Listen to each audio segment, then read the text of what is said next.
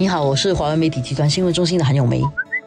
我是新闻中心的杨萌，大家好。今天这个言论版上刊登了很有意思的一篇文章，这是我第一次看到三位部长联署发表一篇文章，叫做《与冠病共处，如常生活》。对他们三个一般上在那个电视或者网络上面做一些记者会，这个是好像他们第一次。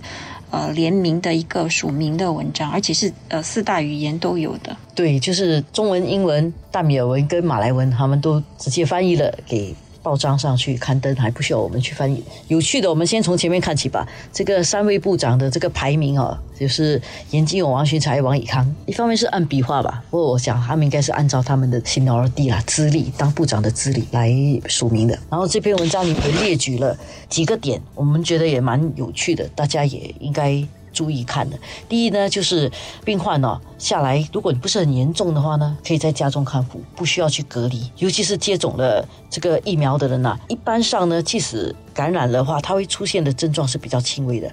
家里的人，其他人都接种了疫苗呢，所以会传播的风险也比较低。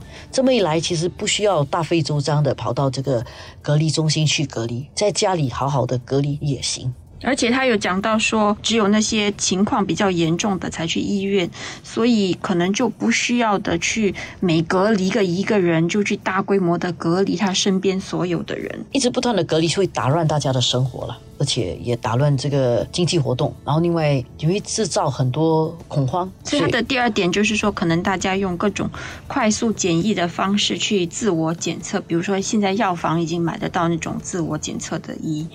然后上个星期我们报道的时候，那些药房还有打一些血价战，可能十一二块可以买到一枚。我觉得这个自己自我检测哈，有个门槛要过，就是不能让人太不舒服吧。因为我自己做过这个检测哈，我觉得如果那个试纸要深入到鼻腔更深的话，自己检测的话，你可能会有点排斥。其实你没有检测到好，所以当这个试纸检测。的方式，这些检测仪做的比较先进，也比较方便，没有让人家太不舒服的话，它准确度率也要高了，这样冠病的传播应该会更明显的下降。而且他们也有说，我们就可能不再汇报每天的监测的这种患病人数了，因为我们每天喜欢新闻，就一年多下来，新闻经常第一句就是我国今天汇报多少起病例。对啊，多少个关联的，多少是输入的。其实这个新闻对于我们做网络新闻来讲是挺开心的，因为每天那个最高点击率就是那个。每天好多人大概是抱着那种看数字，等天气预报这样去决定今天要做些什么。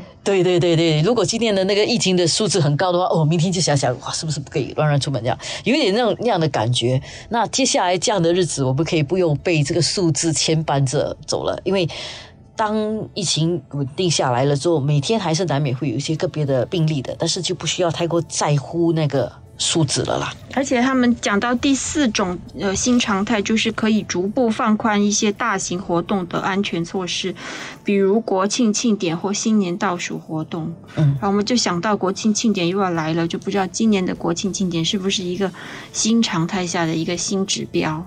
对我们希望说能够有一点聚会嘛，因为大家已经好久没有聚会的。然后就像那天梁玉新教授写的那篇文章，他说人毕竟是群居动物，如果长期不群居其实是不太好的。所以这次国庆庆典，因为还相隔就不到两个月，我是觉得不可能像过去一样。但是如果有一定的程度上的。聚会的话，可能也是一个指标。不过，如果那个红狮可以继续去祖屋去跳伞，还是不错的。哎呀，是是，否则以前也是看不到，必须要到这个国庆庆典的场地才能看到。第五个新常态就是，我们大概可以再次出国旅游了，但是应该不是说那种自由行啊，自己到处可以乱去的啦。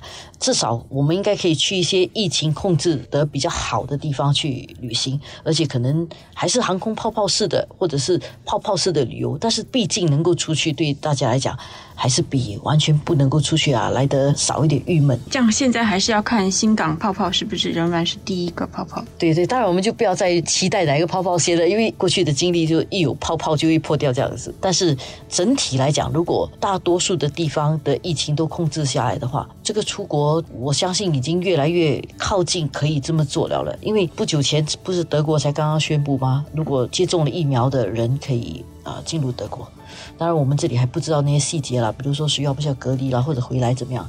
当一切比较稳定的时候呢，我相信明年这个时候，我们有一些人可能就出国了。所以呃，这篇文章我是建议大家上网去看，或者是买一份报纸来看，因为它最后结论是告诉我们啊，是一个积极乐观的啦。历史告诉我们，每一场疫情都会有告一段落的时候。所以我们要适应这个新的常态，然后过好这个生活。还有一点很重要，就是大家还是要保持那个公民意识啊。